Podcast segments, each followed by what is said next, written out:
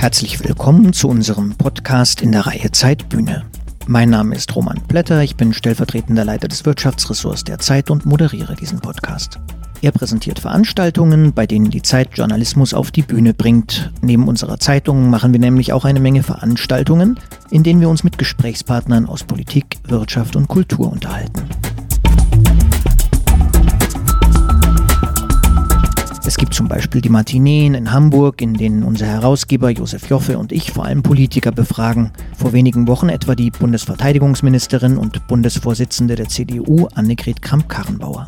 Dazu kommen viele andere Veranstaltungen, in denen meine Kollegen aus der Zeitredaktion Prominente aus Politik, Wirtschaft und Kultur auf Bühnen, in Theatern und an anderen Orten interviewen.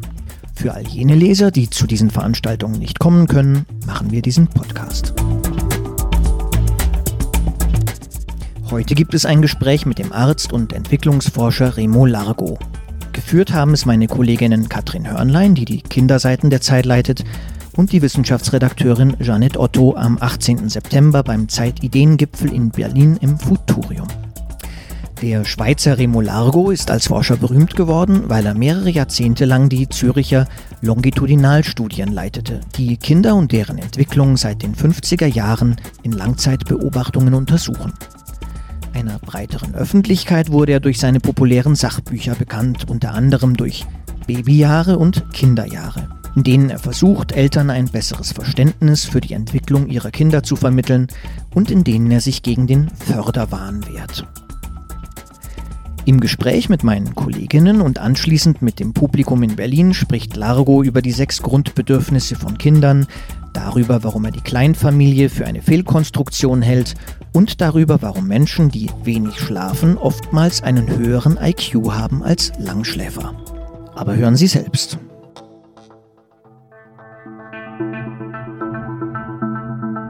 Herzlich willkommen zu einem besonderen Abend mit der Zeit, bei der Zeit. Mein Name ist Katrin Hörnlein. Ich verantworte bei der Wochenzeitung das Ressort Junge Leser. Ja, und mein Name ist Janette Otto. Ich bin Redakteurin im neuen Ressort Wissen der Zeit und beschäftige mich schon seit vielen Jahren mit Schulthemen, Erziehungs- und Familienfragen. Viele von Ihnen werden vielleicht heute schon ähm, länger hier im Hause sein beim Zeitideengipfel, der mit Sicherheit ein, eine inspirierende Konferenz war. Und andere von Ihnen sind äh, vielleicht jetzt erst gekommen zu unserer Abendveranstaltung. Äh, und ganz zu Recht haben Sie sich auch extra nur für diesen Abend auf den Weg gemacht, denn wir haben einen äh, ganz besonderen Gast hergeholt aus Zürich in der Schweiz. Und wir freuen uns sehr darüber, dass wir heute einen gemeinsamen Abend mit Ihnen und mit Remo Lago verbringen dürfen. Ein ganz großes herzlich willkommen. Kommen Sie zu uns auf die Bühne.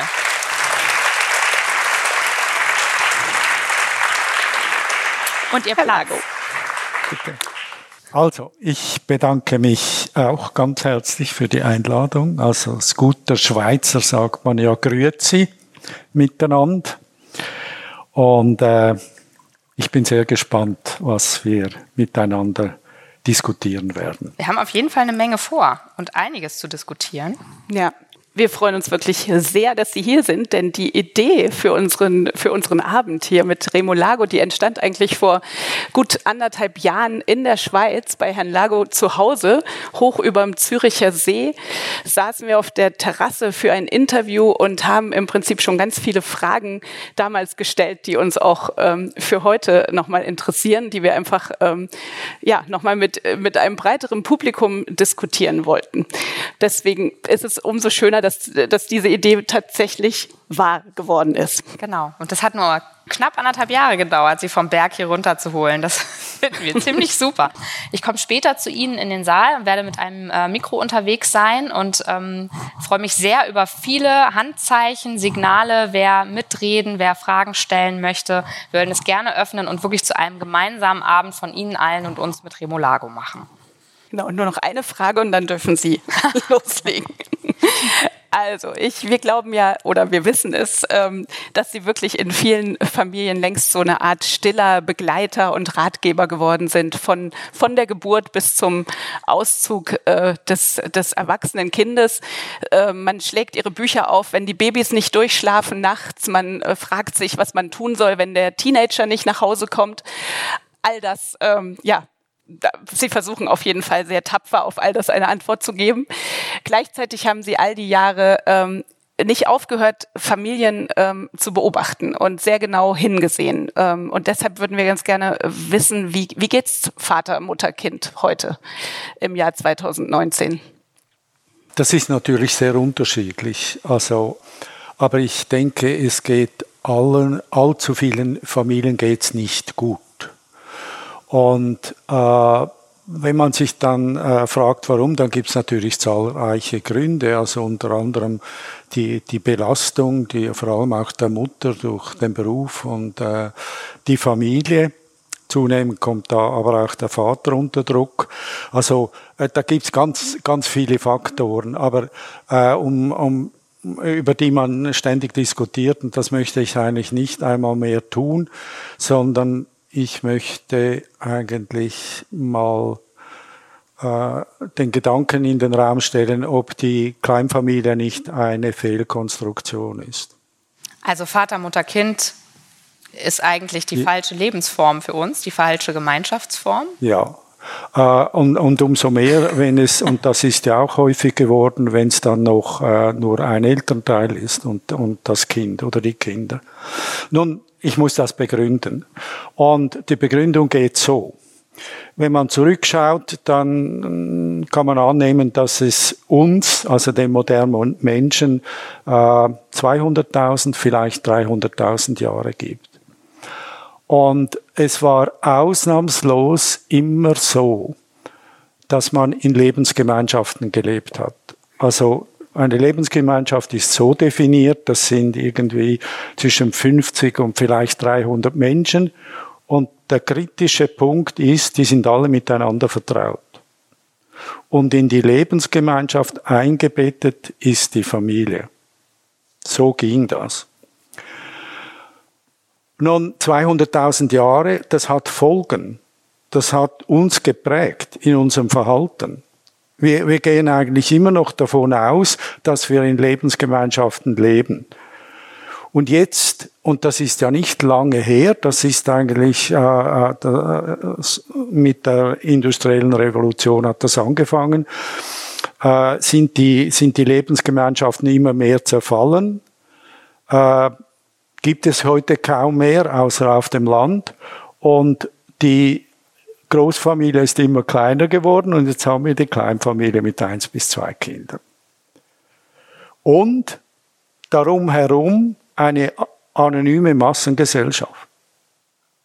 Und wir sind eigentlich nicht gemacht, wir sind als Menschen wirklich nicht gemacht, um in einer anonymen Gesellschaft zu leben.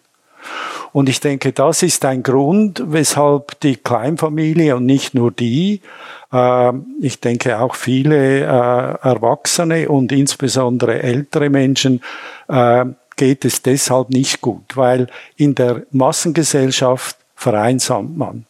Das heißt, die Kleinfamilie kann gar nicht zur Gemeinschaft werden, weil sie sozusagen ähm, isoliert lebt, zu vereinzelt? Ja, ja. und wenn man es wenn man's aus der Sicht des Kindes anschaut, also wir haben, wir, wir haben zu hohe Erwartungen an die Familie. Wenn man es aus der Sicht des Kindes anschaut, dann will sie sich, will sie sich ja entwickeln und das setzt voraus, dass es nicht nur eins, zwei Bezugspersonen, also die Eltern gibt, sondern mehrere. Die brauchen mehrere Bezugspersonen weil, weil die Eltern gar nicht alles abdecken können. Und was ebenso bedeutsamer oder noch wichtiger ist, sie wachsen vor allem an anderen Kindern. Sie, sie entwickeln sich an anderen Kindern.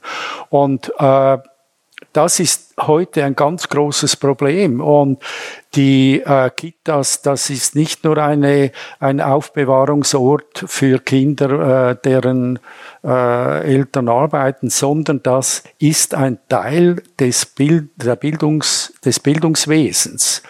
Also äh, an die Kitas sind eigentlich hohe Anforderungen gestellt, die Kinder so zu fördern, wie das eben in der äh, Kleinfamilie leider nicht mehr der Fall ist. Wollte, da würde ich gerne einmal einhaken, weil wir ja dann aus Deutschland zumindest durchaus positiven Trend vermelden können. Jedenfalls wächst die Zahl der Kinder, die auch schon in der unter dreijährigen Betreuung sind.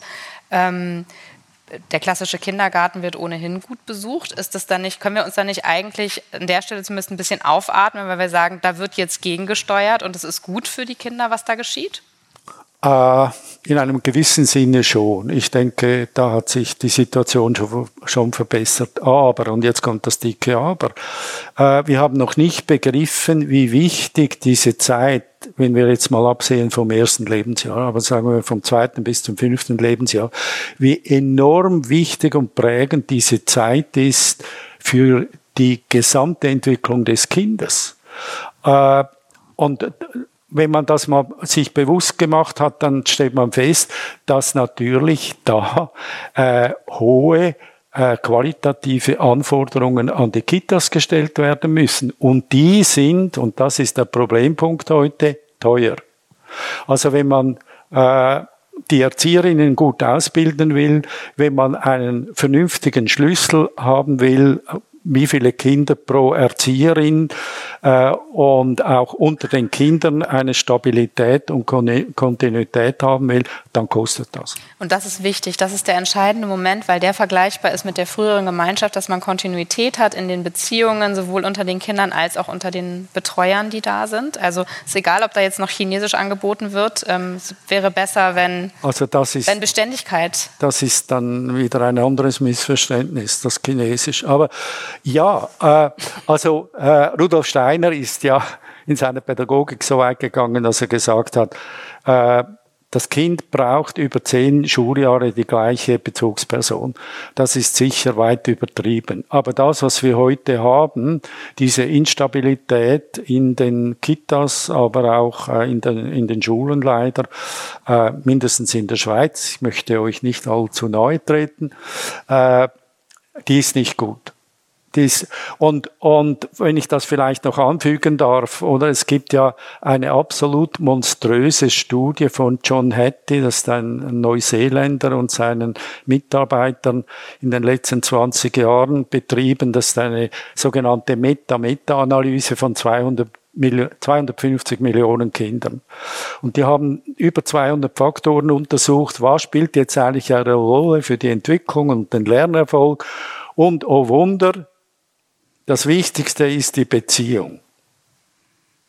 Also die Beziehung zwischen dem Kind und dem Lehrer, aber auch zwischen dem Lehrer und den Eltern und natürlich dann auch noch, was für äh, pädagogische Fähigkeiten der äh, Lehrer hat. Aber die ohne, wenn die Beziehung wenn, wenn, wenn da nicht eine gute Beziehung besteht, dann, dann kann man sich noch so abmühen, die Kinder können einfach nicht so gut lernen. Hm.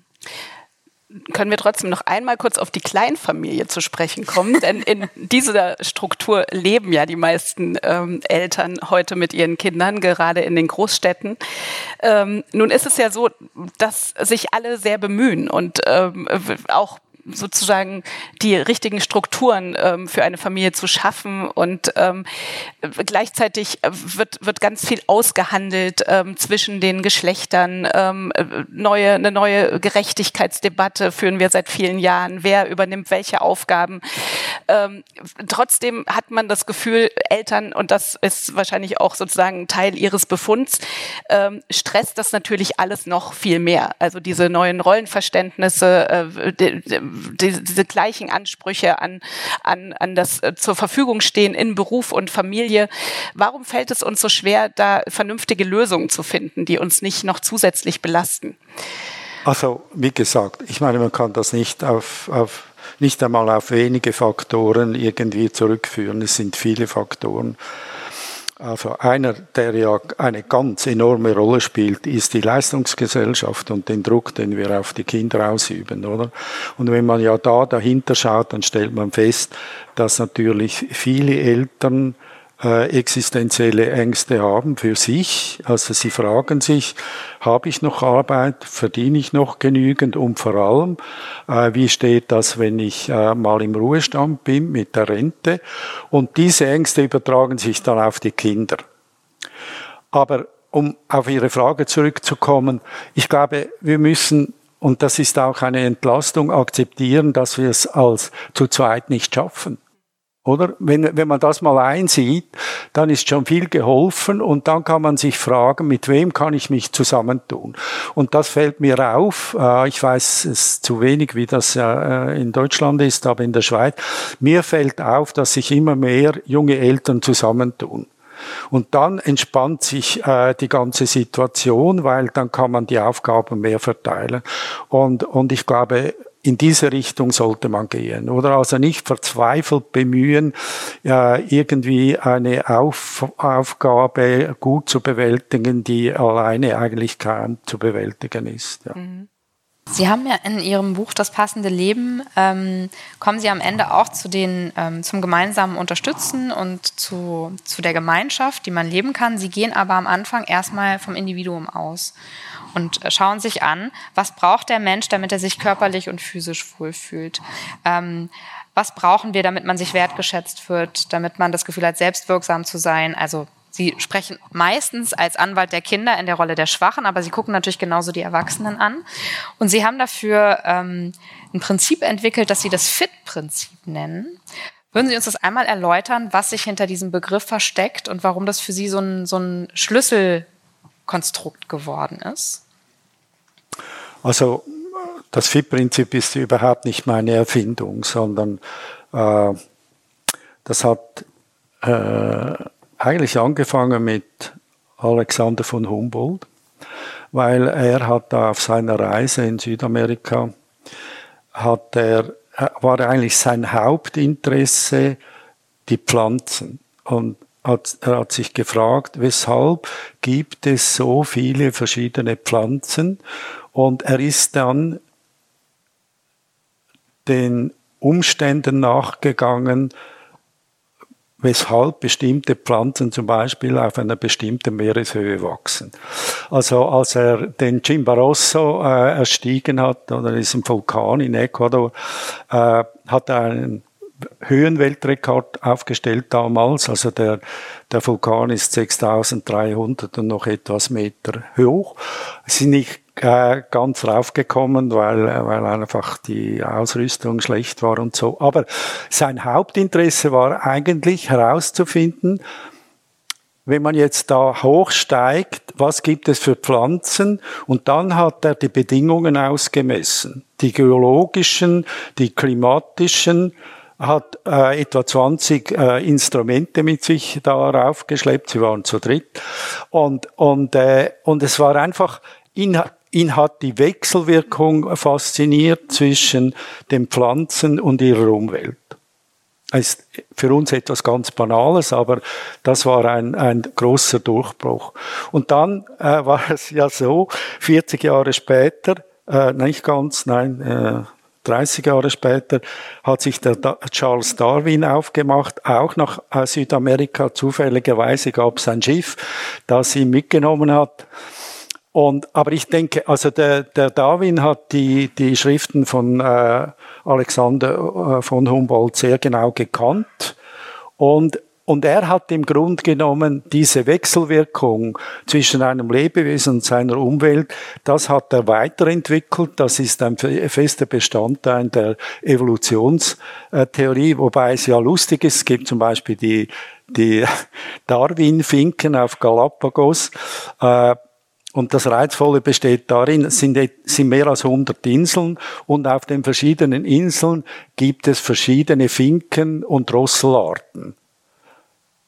Und er hat die gesammelt und nicht gemerkt, was eigentlich dahinter steckt. Wobei ein, ein Mann auf einer Insel dort in einem Straflager hat ihn noch darauf aufmerksam gemacht, dass die, die, äh, die, Schildkrö die, Schildkröten auf den verschiedenen Inseln verschieden geformte Panzer haben. Also er hätte es eigentlich merken können, oder? Und da kam er zurück und erst Jahre später hat er das irgendwie ausdividiert und hat gemerkt, und das ist eine Weiterentwicklung von, von Humboldt, dass eben die Umwelt die, die Tierarten formt und dass im Grunde genommen die ganze äh, Tierwelt und Pflanzenwelt so entstanden ist. Also Weil wir Menschen auch Tiere sind, formt die Umwelt auch uns? Ja, eben, da komme ich jetzt gleich drauf nach diesen äh, äh, ausufernden Geschichten. Also die, der, die Sache war die, dass, dass im Grunde genommen jedes Lebewesen, inklusive Bakterien und Amöben, machen eigentlich nichts anderes, als sich unablässig anpassen. Und wir auch. Und die Frage ist dann einfach, was heißt jetzt das Anpassen? Was heißt es denn? Erklären Sie es uns. Ja. ja, also äh, mir wurde es irgendwie einfach gemacht, weil ich eben die Kinder verfolgt habe von der Geburt bis in, ins Erwachsenenalter, zum Teil noch weiter. Also wir werden jetzt aus bis 50, 60, 70 Jahre. Und äh, bei, bei, ja, bei den Kindern ist das einfach einfach, weil, weil das entfaltet sich alles, oder? Und äh, das meiste fehlt am Anfang und dann kommt das so langsam, da kann man sich Gedanken machen, warum kommt jetzt das und wie interagiert das Kind mit der Umwelt, oder? Und so ist das eigentlich das Prinzip entstanden und äh, ich bin dann äh, darauf irgendwie, habe mich dann festgelegt auf sechs Grundbedürfnisse. Und die soll ich jetzt ausführen. Wir bitten darum, kurz. Ja, genau. äh, äh, es ist mir etwas peinlich, weil ich fast eine Rede halte. Äh, Wir fragen also, das nachher ab. Sie sind vor, da wird mitgeschrieben, sehr gut. Äh, das erste Grundbedürfnis, das kennen Sie sehr gut, das ist, dass man die körperlichen äh, Bedürfnisse befriedigen will, also Hunger, Durst, auch Sexualität und so weiter. Schlaf, Schlaf ja, genau. Äh, also das ist ja bei den Kindern ein enorm wichtiger Punkt, dass man diese körperlichen Bedürfnisse befriedigt. Ein, ein zweites Grundbedürfnis, das überlebenswichtig ist für die Kinder, das ist, die Kinder müssen sich geborgen und angenehm, angenommen fühlen, damit sie sich entwickeln. Und für das hat die Natur schon vor Millionen Jahren äh, ein Verhalten sichergestellt, dass das auch klappt. Also das gibt es nicht nur beim Menschen, das gibt es bei Vögeln und vor allem Säugetieren. Und das ist das Bindungsverhalten. Also dass sich die Kinder an die Personen binden, die ihnen vertraut sind und die ihre äh, Bedürfnisse befriedigen. An die binden sie sich ja so, dass kein Kind davonlaufen. Oder? Das ist unglaublich. Äh, das ändert sich dann, äh, wenn sie erwachsen werden. Das ist dann das Problem der Eltern, dass ja, dass sie dann weglaufen. Ja, dass plötzlich. die Jugendlichen keine Angst mehr haben, wenn, wenn ihnen die Eltern gewissermaßen die Liebe entziehen, oder? Das kann ein Kind nicht. Äh, ein weiteres äh, Bedürfnis, das ähm, wir alle kennen, das sehr wichtig ist, das ist, und das hat nichts zu tun mit, äh, mit dem Bindungsverhalten. Wir wollen soziale Anerkennung bekommen und einen sozialen Status haben. Und das ist jetzt zum Beispiel ein Bedürfnis, das natürlich nur in einer Lebensgemeinschaft unter vertrauten Menschen sich entwickeln kann. Und wenn man überwiegend in einer anonymen Wirtschaft und Gesellschaft lebt, dann ist das nicht der Fall. Und ich denke, das ist für sehr viele Menschen heute ein großes Problem geworden, insbesondere auch für die älteren Menschen, wenn sie einmal im Ruhestand dann äh, ja, äh, den, den sozialen Status äh, verlieren und auch die Anerkennung, die sie zum Teil noch über die Mitarbeiter und die Arbeit bekommen haben. Lässt sich denn diese soziale Anerkennung über den, über den Beruf beispielsweise kompensieren oder wäre das ähm, Also da gibt es sehr, sehr vielfältige äh, Möglichkeiten und das ist auch sehr unterschiedlich, oder? Es gibt, äh, ich denke, wenn man an, wenn man sich die Politiker anhört, die leben davon, oder? Also die, die, die, der ganze Drive, den sie eigentlich haben, ist, äh, soziale Anerkennung zu bekommen und einen möglichst hohen sozialen Status zu haben in dieser Gesellschaft. Oft unabhängig von den Kompetenzen, die sie haben.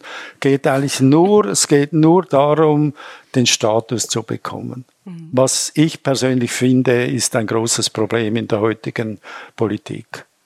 Eigentlich etwas, was man nicht mehr äh, dulden darf.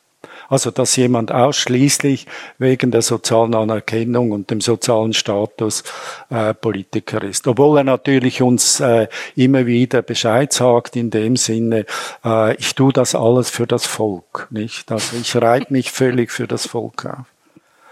Ja, und dann äh, ein, ein, ein ganz wichtiges Grundbedürfnis ist die Selbstentfaltung. Mhm.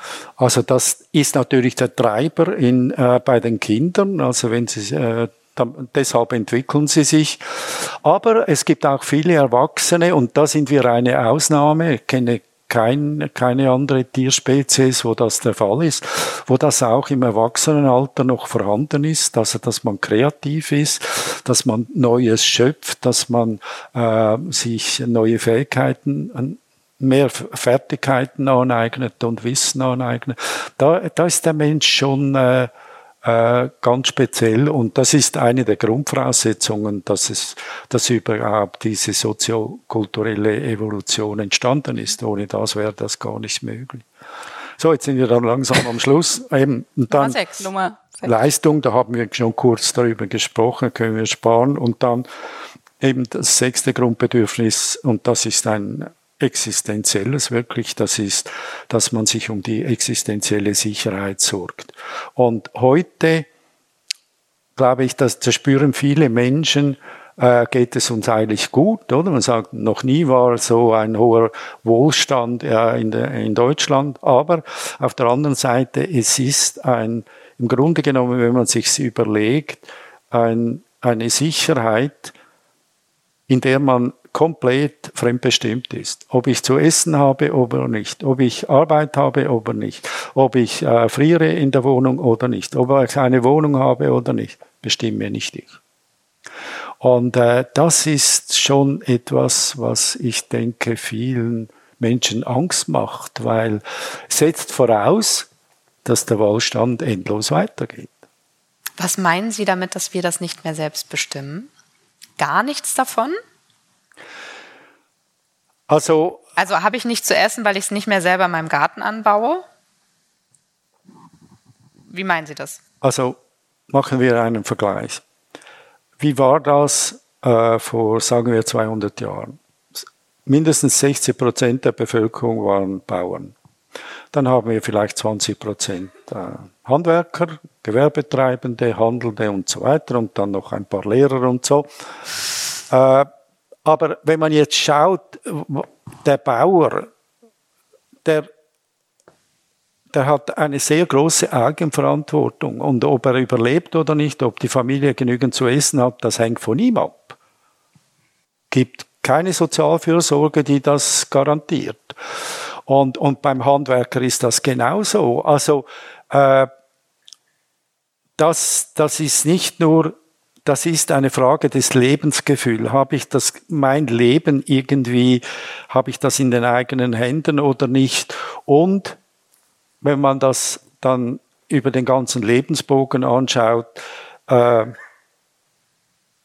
man macht als Bauer oder als Schreiner oder als Bäcker, man macht eine Erfahrung, eine lebenslange Erfahrung mit der Tätigkeit.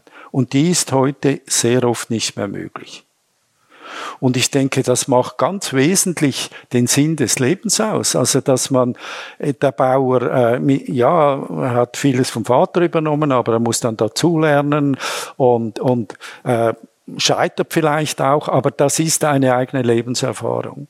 Und äh, ja, ich möchte das jetzt nicht noch länger ausführen, aber ich denke, sehr viele Menschen können diese Lebenserfahrung nicht mehr machen. Sie haben unterschiedliche Jobs, sie haben Weiterbildungen, aber so eben aus sich heraus, oder? Können das die wenigsten leider.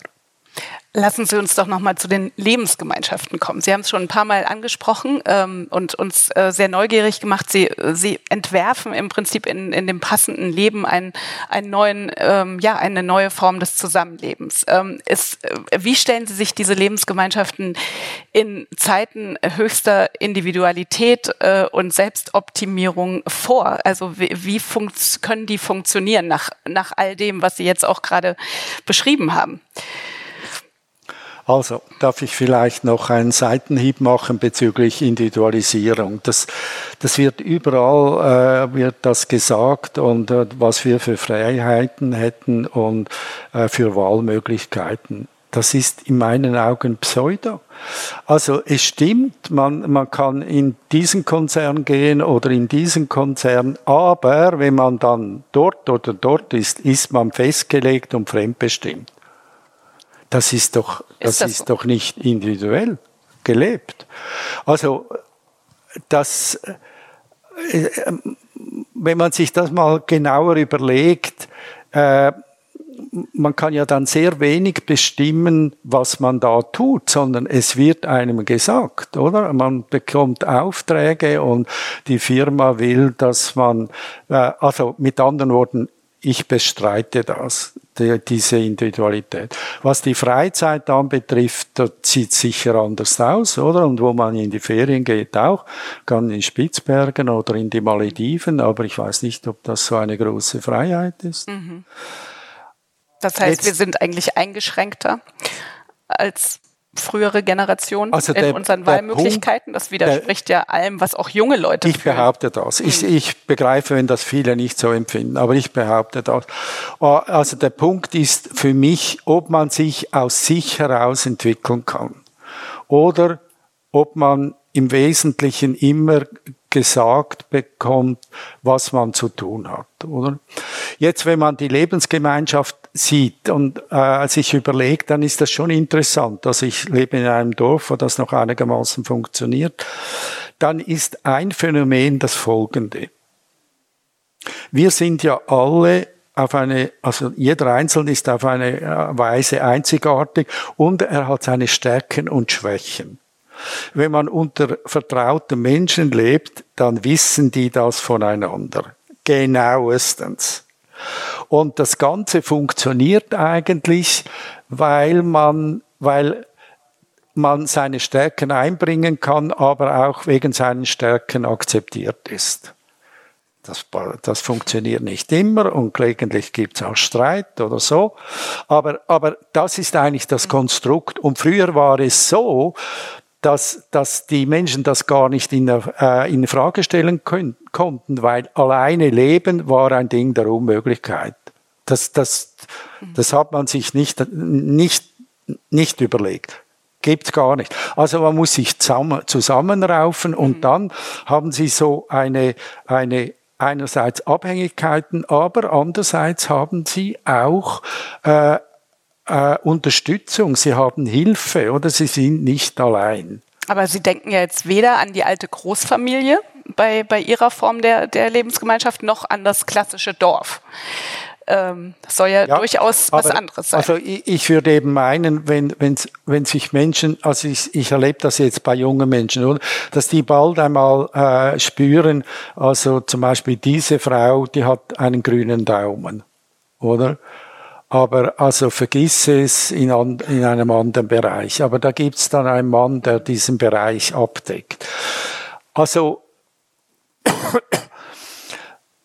was, was, was doch eine Tragödie ist in unserer Gesellschaft, ist, dass wir eine Gesellschaft haben, die auf Leistung aus ist, die nur unsere Stärken will, nicht sich nicht um unsere Schwächen kümmern. Im Gegenteil, die Schwächen versuchen wir zu verstecken, bereits bei den Kindern oder sie zu eliminieren, was nicht geht.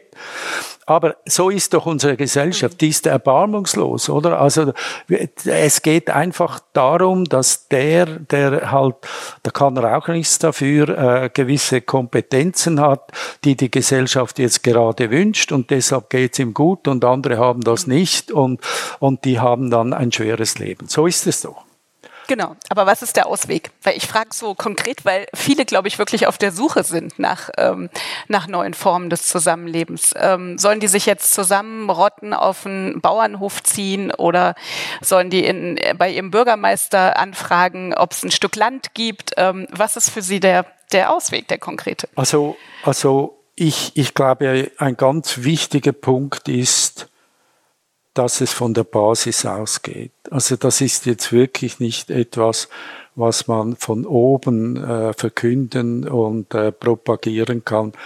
Aber wenn dann so etwas mal läuft, dann sollte die Gemeinde oder der Staat, was auch immer, das auch unterstützen. Ich gebe Ihnen ein Beispiel.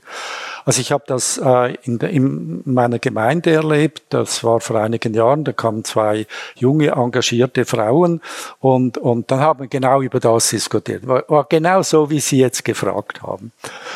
Und, und dann haben wir so äh, äh, darüber ge geredet, was man machen könnte. Und äh, die, die beiden Frauen, die kannten die Gemeinde sehr gut, weil sie da aufgewachsen sind. Und dann haben sie so kleine Projekte angefangen. Zum Beispiel gibt es da ein Altersheim. Und jetzt haben sie die Kinder hingebracht zum Mittagessen. Ins Altersheim. Ja, oder? Und dann, das kann man mal äh, machen und dann äh, passiert dann irgendetwas, oder? Aber das kann man nicht voraussehen, oder? Das hängt dann zum Beispiel von den alten Leuten ab, das hängt von den Kindern ab und so weiter. Und äh, so hat das angefangen in kleinen Bereichen und, und jetzt sind wir daran, das Gemeindehaus, das äh, wird äh, wird ersetzt durch ein größeres und das alte Gemeindehaus wollen wir jetzt zu einem Begegnungsort machen, oder? Mhm. Und das äh, das kann dann, ich weiß auch nicht, was da passiert, aber man kann nur das Angebot machen und dann gibt's hoffentlich Menschen, die, die finden, also wir wollen das jetzt in Anspruch nehmen und benutzen Räume oder kriegen Unterstützung und so weiter. Mhm. Aber würde das auch bedeuten, dass wenn man sich sozusagen auf den Weg macht in so eine neue Lebensgemeinschaft, dass man auch bereit sein muss, ähm, sozusagen Prioritäten anders zu setzen? Also man braucht mehr Zeit für, für soziales Engagement, man braucht, äh, muss vielleicht weniger Zeit in Erwerbsarbeit ähm, investieren. Gehört das für Sie dazu, dass sich sozusagen äh, Dinge auch in ihrer Gewichtung verschieben? Also das ist eigentlich das, was ich bei, nicht bei allen, aber bei vielen jungen Menschen erleben und der Wirtschaft sogar Kummer macht. Also im Sinn von, die kommen sehr früh mit der Life Balance, oder? Life-Work Balance. Äh, und, und die Wirtschaft erlebt das so, die sind nicht mehr so motiviert, die kann man nicht mehr beliebig einspannen. Äh, aber auf der anderen Seite sind sie auf der Suche, mhm. ja. Und zwar denke ich einfach, äh, weil sie das Gefühl haben, sie brauchen das. Also sie sind so sonst nicht, äh, nicht zufrieden, ja. Mhm. Aber ich denke, versteckt hat es auch damit zu tun, dass sich eben der Wert der Arbeit sehr verändert hat. Also ich glaube, das trägt dazu bei. Sie haben gerade gesagt, ähm, Ihrer Meinung nach müsste das eine Bewegung von unten sein. Ähm, hat es denn Aussicht auf Erfolg, wenn es gar nicht noch irgendeine Art von Unterstützung von Rahmen gibt? Oder anders gefragt, profitiert denn auch eine Gesellschaft? Hätte Politik nicht auch ein begründetes Interesse, solche Lebensformen zu fördern? Also ich glaube, wenn, wenn das nicht eintrifft, also dass es einen, einen Benefit gibt auf beiden Seiten, auch in der Gesellschaft, im Staat speziell, äh, dann funktioniert das nicht. Also ich sehe zwei Bereiche, wo das äh, wirklich sehr gut funktionieren könnte. Der eine Bereich ist äh, das Leben der alten Menschen. Ich glaube, das ist voraussehbar, dass das, was wir da ein, angerichtet haben mit Renten, Altersheimen und so weiter, das ist nicht bezahlbar. Das geht nicht. Es ist auch nicht nur bezahlbar, es ist auch die genau, Frage, wie die genau. Menschen da alt kommt werden noch dazu, können und wie sie Also es ist nicht bezahlbar, aber es ist auch so, dass die alten Menschen vereinsamen, unglücklich sind. Und wenn man sich dann noch äh, vorstellt, also sie leben dann die meisten mehr als zehn, vielleicht 20 oder 30 Jahre, das ist ein Albtraum und ein unbezahlter Albtraum. Wenn man das jetzt so macht, dass man die Betreuung der alten Menschen, also ich meine jetzt nicht nur der Verwandten, sondern generell äh, der alten Menschen in die Lebensgemeinschaft hineinnimmt, dann gibt es gibt es sehr viele äh, Ansatzpunkte, wo sie wieder eine Funktion haben. Das kann eine ganz einfache Funktion sein, noch etwas im Garten machen oder den Kindern Geschichten erzählen oder spielen oder weiß Gott was. Aber dann, dann haben sie wieder einen Lebenssinn. Und die Kosten würden dramatisch sinken. Ich meine nicht, dass man das in der Lebensgemeinschaft umsonst machen soll, aber es, es wäre dann sicher für äh, den Staat bezahlbar. Und Sie meinen aber auch, um das jetzt nochmal ganz konkret zu machen, dass dann beispielsweise auch die Kinderbetreuung nicht mehr in Einrichtungen welcher Art auch immer ausgelagert wird, sondern dass die genau. Kinderbetreuung genau. auch von Und der Gemeinschaft Und das kann ja dann so sein, dass man durchaus äh, eins, zwei, drei ausgebildete Erzieherinnen in einer solchen Lebensgemeinschaft hat und so auch das Know-how dafür. Ja, und, und was einfach dann wieder der, den Unterschied ausmacht, oder? Diese Kinder in der Lebensgemeinschaft, die sind über Jahre zusammen. Also das gibt eine enorme Stabilität in den Beziehungen und das ist im Grunde genommen etwas, das die, die Kinder brauchen. Das ist eine Notwendigkeit. Das ist eine wunderbare Überleitung, die wir überhaupt gar nicht so vorgesehen haben. Aber wir müssen zumindest, bevor wir gleich endlich zum Publikum kommen, noch mal einmal kurz über die Kinderjahre sprechen. Und Sie waren ja durch die Langzeitstudien tatsächlich auch ein sehr beständiger Begleiter für ähm, rund 700 Kinder, die Sie im Leben begleitet haben. Sie haben gerade erzählt, inzwischen gehen Sie sogar bis ins, äh, bis ins Alter, bis ans Rentenalter fast hoch in den Beobachtungen. Und man liest und hört immer mit einem so ehrfürchtigen Unterton, die Zürcher Langzeitstudien von Herrn Lago. Würden Sie uns einmal ganz konkret beschreiben, was haben Sie da eigentlich getan? In was für Abständen sind die Kinder gekommen? Was für Untersuchungen haben Sie mit denen gemacht, ähm, um zu den Ergebnissen zu kommen, die wir alle aus den ja, Büchern kennen? Ja, das mache ich gerne. Muss aber auch vorausschicken, das ist keine Erfindung der Schweiz, sondern das ist auch ganz interessant der Hintergrund, weil das hat auch schon Herr Humboldt angefangen. Ja, was? natürlich, nach dem Zweiten Weltkrieg mit den kollaborativen Studien. Mhm. Und zwar, äh, also nach dem Zweiten Weltkrieg ging es den Alliierten sehr darum, äh, dass man irgendwie Europa befriedet und eben auch äh, ein, ein, ein, ein Austausch und ein Netz schafft. Und die kollaborativen Studien, die waren äh, ein solches Projekt interessanterweise damals, also in den 50er Jahren, bezahlt durch die NATO. Oder? Also die NATO hatte noch ganz gute Ideen, oder? Also neben dem Krieg. Äh, jedenfalls, äh, also man hat dann verschiedene Zentren ausgewählt, also Stockholm zum Beispiel, London, Brüssel, Paris, Zürich und leider Gottes, das war wirklich ein, eine Fehlleistung, keine Stadt in, in Deutschland. Das finde ich, ist unverzeihlich. Also, und dann, das war die erste Zürcher Longitudinalstudie, die ging von Mitte der 50er bis Mitte der 70er Jahre und dann war die Frage in den 70er Jahren, was machen wir jetzt? Und dann habe ich gesagt, jetzt machen wir weiter. Also eine Studie war dann so, wir hatten einen Elternteil in der ersten Studie und die Kinder in der zweiten Studie. Das war natürlich sensationell, weil dann konnte man die Kinder und die Eltern vergleichen. Und dann haben wir noch andere Studien gemacht und es war eigentlich immer so, wir haben die Kinder also zum Beispiel im ersten Lebensjahr fünfmal gesehen und nachher einmal jährlich und dann wieder zweimal jährlich, bis sie erwachsen waren. Und was heißt, Sie haben sie gesehen? Was ist denn da passiert? Wir haben uns Mühe gegeben, möglichst alle äh, Entwicklungsbereiche zu erfassen. Also wie sie wachsen, das waren 22 Parameter. Äh, Sprache, Sozialverhalten, das war am schwächsten, weil wir die Methodik einfach zum Teil nicht hatten. Äh, die Motorik, äh, das Spielverhalten, äh, wie sie trocken und sauber geworden sind, das Schlafverhalten. Und das haben Sie über die Eltern erfragt? An also Stellen, die, wo die, Kinder keine die, Auskunft geben? Äh, meistens kam die Mutter, aber nicht immer, gelegentlich der Vater oder beide Eltern. Und dann waren sie einen halben bis einen Tag bei uns. Also es war ein enormer Aufwand, den heute niemand mehr leisten kann. Und auf der Elternseite haben Sie erfasst, sind die noch zusammen, die Eltern, wie leben die, welche Arbeitsverhältnisse, solche Dinge oder auch ja, Gesundheitszustand? Auch die, die Erziehungsvorstellungen mhm. und wie sie äh, mit gewissen Problemen umgehen natürlich, ja, ja, mhm. sehr detailliert. Mhm. Ja. Und Sie, Sie haben vorhin gesagt, Sie haben das erweitert bis ins hohe, sozusagen, also nicht nur bis ins Erwachsenenalter, sondern bis 60, 70 Jahre, stimmt das? Also ja, die Ältesten sind jetzt zwischen 60 und 70.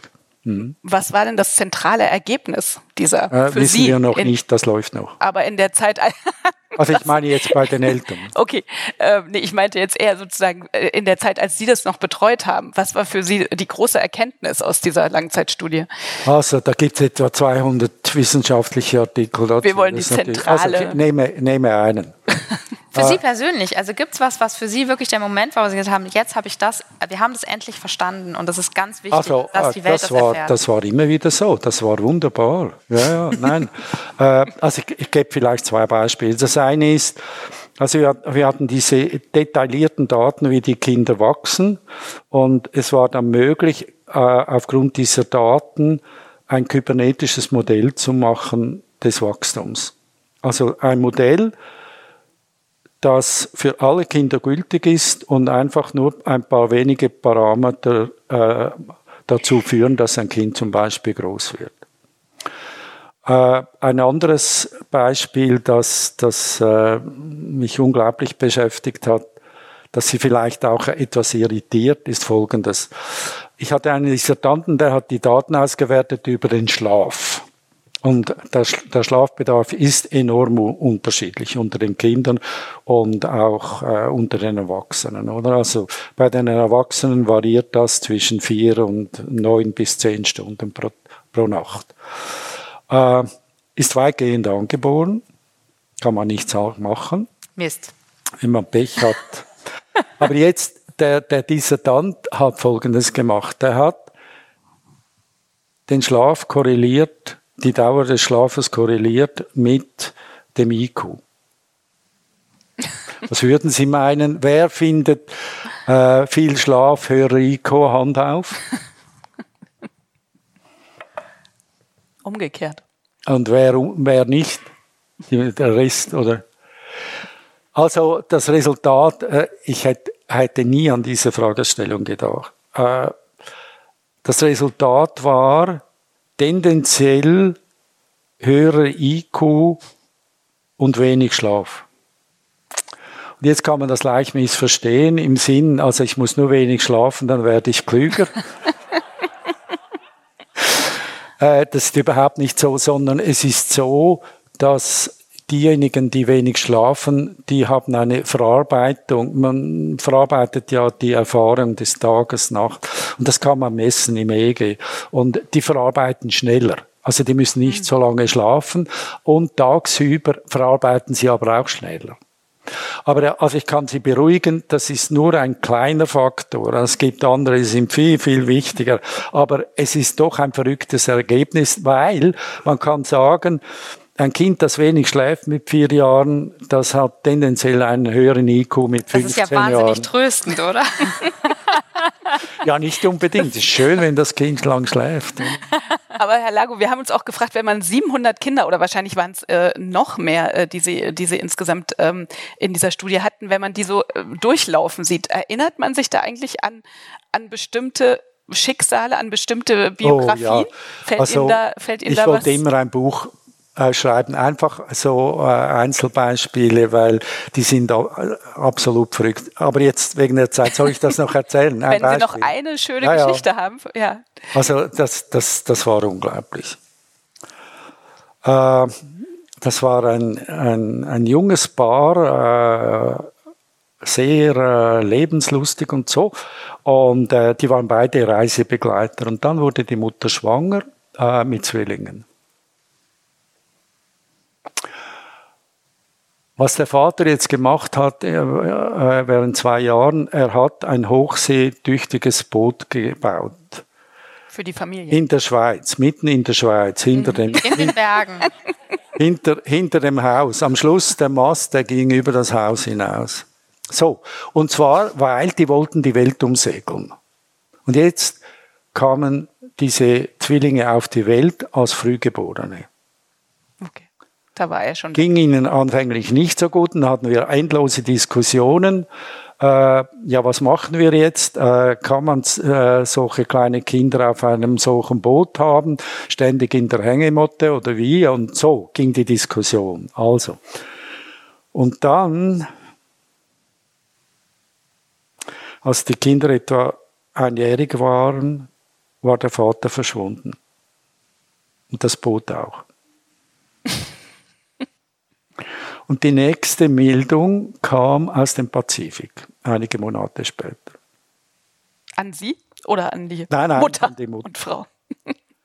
Und die Mutter war natürlich Fuchs Teufelswild, oder? Weil sie wäre auch gerne im Pazifik. es war eine unglaubliche Geschichte. Es wurde dann ganz schwierig für den Vater, weil er konnte nirgends anlegen wegen den Alimenten. Oder er hat natürlich keine Alimente gezahlt und äh, die, die Schweizer Konsulate haben ihn überall hin verfolgt. Also es war traurig. Ich habe dann mit ihm noch hier und da äh, telefoniert und so, wenn er an Land war. Nein, das war also wirklich eine extreme Geschichte. Und ich muss sagen, ich war, ex, ich war auch sehr beeindruckt, wie dann die Mutter das mhm. gemacht hat mit diesen beiden Kindern. Also Wiss, wissen Sie, wie es denen heute geht? Bitte? Wissen Sie noch, oh, ja, ja, wie es, wie es ja, ja, ich habe immer noch geht? Kontakt mit ihnen. Ja, ja, denen geht's gut.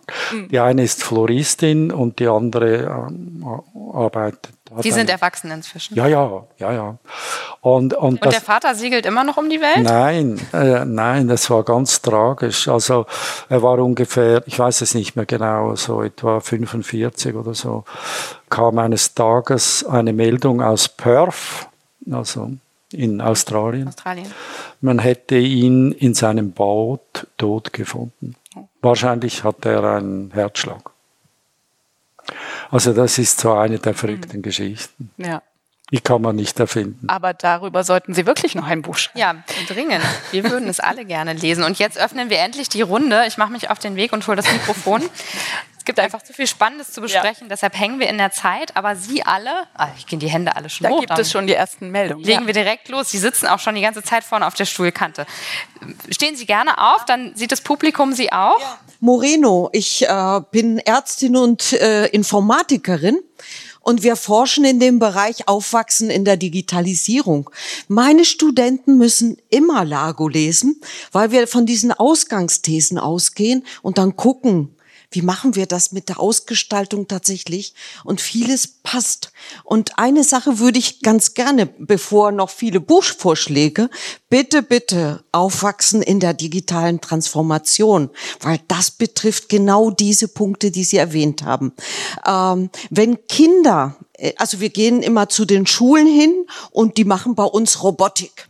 Und wenn Kinder in sozusagen siebte, achte Klasse erzählen müssen, wie sie ihre Roboter bauen würden, dann machen sie so eine Art Rudel. Da ist eine Großtante, eine Oma, ein Hund, eine Schwester oder ein Bruder und das sind dann die ganzen Roboter. Das ist ein Grundbedürfnis, offenkundig und das ist unabhängig davon, in welcher Zeitphase wir uns befinden.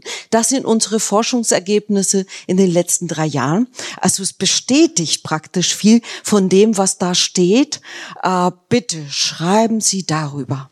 Ja, wir werden Sie mit äh, Material füttern. Und das war jetzt ein Ganz Appell. Dank. Ja. Ein Appell, ein vielen, Wunsch. Vielen Dank. Gibt es noch, gibt es eine Frage? Eine wirklich eine Frage. Stehen Sie auch bitte einmal auf. Jutta Merschen, mein Name. Ich würde gerne mal zum Anfang des Gesprächs zurückgehen, wo es ja viel um die Überforderung der Eltern, dass es uns nicht so wahnsinnig gut geht. Ich habe selber drei kleine Kinder unter fünf Jahren. Ich finde mich manchmal in den Beschreibungen wieder, äh, manchmal auch nicht, manchmal geht es mir auch ganz gut. Und ich frage mich mit meinem Mann oft, was brauchen wir eigentlich als Eltern in dieser heutigen Zeit, in dieser Digitalisierung, die gerade angesprochen wurde, für Kompetenzen? Was brauchen wir für Fähigkeiten, um unsere Kinder gut begleiten zu können, ähm, um in dieser agilen und neuen Welt bestehen zu können? Äh, also ich verstehe das jetzt etwas so, sind eigentlich zwei Fragen, oder? Also die eine ist Kompetenzen, oder? Und die andere ist, wie, wie geht man mit der Überforderung um? Ich bleibe jetzt mal bei der ersten oder bei den Kompetenzen. Also ich habe mit mit den Büchern, vor allem Babyjahre, eine interessante Erfahrung gemacht. Und zwar äh, im Feedback, das ich bekommen habe von den Eltern. Also diejenigen, die nicht zufrieden waren, von denen weiß ich es natürlich nicht, oder? Da höre ich nicht. Aber diejenigen, äh, die, äh, für die das Buch eine Hilfe war, das war, die haben fast immer die gleichen Worte gewählt. Und zwar in dem Sinne, dass sie gesagt haben, es hat mir geholfen, das Kind besser zu verstehen und damit auch mehr Vertrauen zu haben ins Kind. Das kam am häufigsten und das hat mich natürlich gefreut. Also was, was es für mich eigentlich heißt, ist, äh, ich glaube, die, die wichtigste Kom Kompetenz überhaupt ist, dass man bereit ist, sich auf das Kind einzulassen und das Kind zu verstehen. Und einmal mehr, jetzt haben wir die ganz schwierige Situation. In einer Lebensgemeinschaft haben Sie im Verlauf der Kindheit gesehen, wie man Kinder erzieht und wie die aufwachsen. Das hat man, hatte man verinnerlicht. Man wusste ganz genau, was ist ein Säugling, was ist ein Dreijähriger, was ist ein, ein Pubertierender. Und heute ist es doch leider so, dass, dass die meisten Eltern diese Erfahrung gar nicht mehr machen konnten. Also sie gehen dann in einen Säuglingskurs und lesen Bücher. Oder? Also das, das ist, finde ich, äh, etwas ja Tragisches. Gut Bitte? Gut für Sie kurbelt den Verkauf Nein, an. ich finde das sehr tragisch, weil, weil es geht nichts über die Erfahrung. Die Erfahrung macht eigentlich kompetent und nicht nur Wissen allein. Und was ja dann, und wie, Sie sagen, Ihre Kinder sind etwa fünf Jahre alt, oder? Ja. Also ich meine, alle Eltern leben das ja, dass wenn sie dann, äh, wenn die Kinder äh, etwas größer werden, dass sie dann langsam genau spüren oder wie die ticken oder was die äh, und was die gerne machen und wo sie mehr Mühe haben und so weiter und so fort. Und und auf das sollten sie eigentlich vertrauen. Und, äh, Herr können Sie noch einen Satz zu, der, zu den sozusagen Kompetenzen in, bezüglich der Medienerziehung ähm, sagen? Das war, glaube ich, auch ein Teil der Frage. Ah, das habe ich, das hab ich missverstanden, Entschuldigung. Die Überforderung, die sozusagen durch, durch den immensen Medienkonsum entsteht. Ja, ich habe da eine ungewöhnliche Meinung. Äh, also ich habe überhaupt keine Lust darüber zu diskutieren, wie man mit den Medien umgehen soll. Also wirklich nicht. Äh, das überlasse ich gern anderen. Meine Sorge ist die folgende. Ich frage mich, welche Erfahrungen machen die Kinder nicht, wenn sie in den Medien sind? Und das ist die Katastrophe. Also es, für mich geht es nicht darum, irgendwie den Medienkonsum einzuschränken, sondern sich zu fragen, welche Erfahrungen kann das Kind nicht machen, zum Beispiel mit anderen Kindern.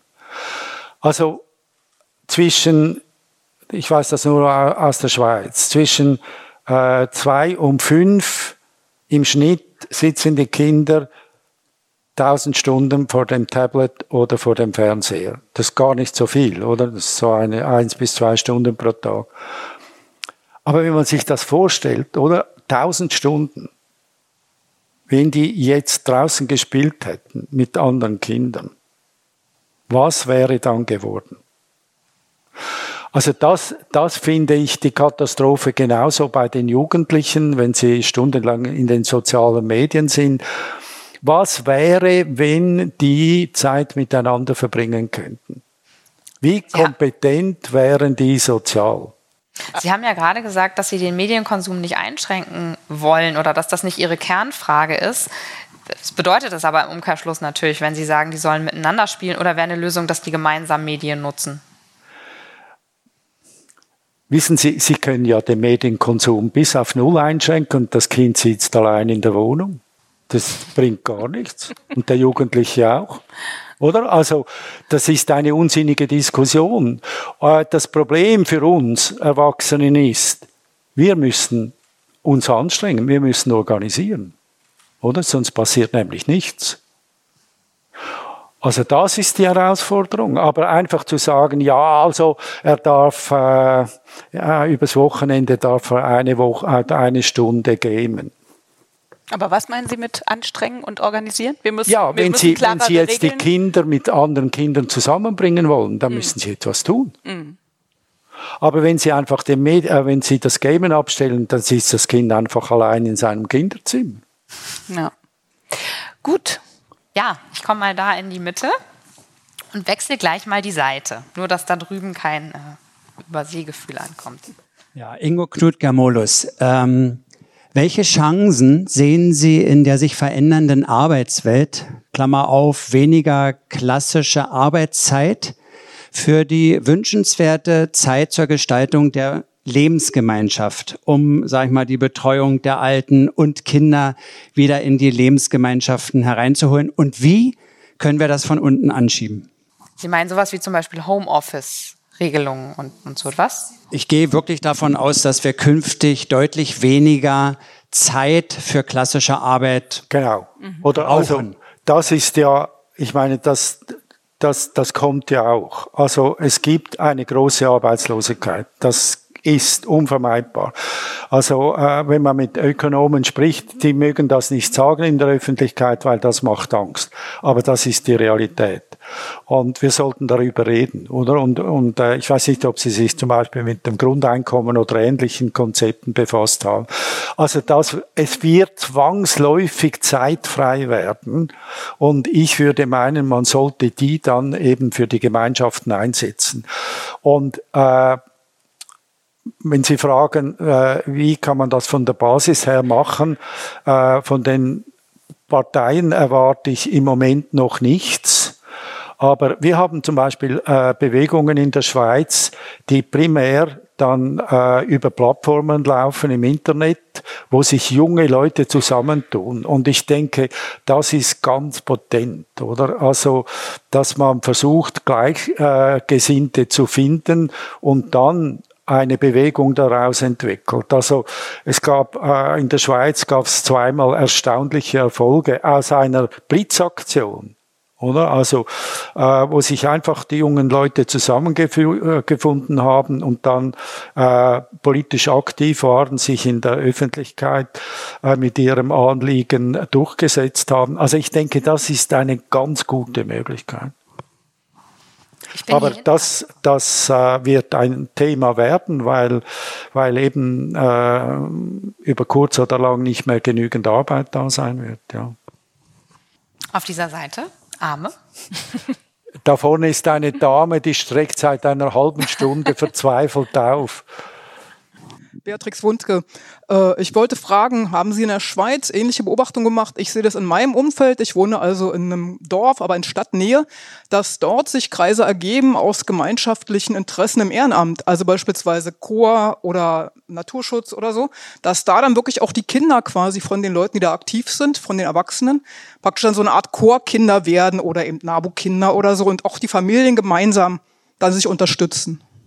Also ich glaube, das, das ist ja immer so am Anfang einer solchen Bewegung, dass, dass die vom Menschen ausgeht, die speziell initiativ sind, oder? Und, und einfach äh, auch bereit sind, äh, sich sehr dafür einzusetzen. Und, und ich glaube einfach, das ist, das ist immer wieder so verschieden. Äh, man muss, man muss dann schauen, ob man Gleichgesinnte findet, oder? Und, und äh, wie das dann genau abläuft, also ich, ich habe da kein Rezept und ich denke, es gibt auch keine Rezepte. Ich muss mal kurz zwischenfragen, haben Sie selbst eigentlich mal Erfahrungen in einer Lebensgemeinschaft gemacht? Ich hatte es mal, aber nur sehr befristet in, in Amerika während zwei Jahren, ja, mhm. mit mehreren Familien. Aber das war so mehr, äh, ja, ein, eine Notwendigkeit, oder, dass man okay. sich zusammenraufen musste.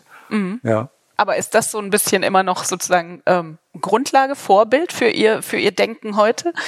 Oder also, ist das ganz, hat sich das ganz eine andere also Richtung entwickelt? Es, es war mir sehr lange nicht bewusst und, und äh, aber, aber irgendwie war es mir schon immer wichtig, aber nicht mhm. eigentlich bewusst, sehr lange nicht. Mhm. Ja. Ja. Mhm. Wie gesagt, hier vorne, erste Reihe. Fischer ist mein Name. Ähm, ich habe eine Frage und zwar Lebensgemeinschaft und Internationalisierung der Arbeit. Also die Arbeit internationalisiert sich ja immer stärker. Es kann passieren, dass man drei Jahre in den USA arbeitet, anschließend drei Jahre in China, anschließend woanders. Gibt es da überhaupt Möglichkeiten? Auch die Flexibilität der Arbeit, dass man also in unterschiedlichen Städten arbeiten muss äh, und sich das nicht aussuchen kann. Ja, ja. Ja, also das sind natürlich große Probleme. Also ich, ich, sehe da zwei Schwierigkeiten. Die eine, das ist genau das, was Sie sagen. Wie, man muss nicht einmal nach Amerika gehen oder so, man kann auch in Deutschland bleiben. Wir haben Infrastrukturen geschaffen, mit, die, die zu einer extremen Mobilität geführt haben, oder? Aber das muss jetzt also wirklich nicht sein. oder? Also das, das ist nicht zwingend, oder? Und, und ich würde meinen, und, und ich, ich, ich denke da in, in Generationen, eins, zwei, drei Generationen, dass man, dass man eben diese Infrastrukturen so verändern muss, dass das nicht nur wegen dem äh, Energieverbrauch aufhört, sondern auch äh, eine Zeitverschwendung ist, zum Beispiel äh, neben der Arbeit und dann fehlende Zeit in der Familie. Also ich würde meinen, das sind eben solche ganz grundsätzlichen Dinge, die man anpacken muss. Aber es gibt noch einen anderen Aspekt.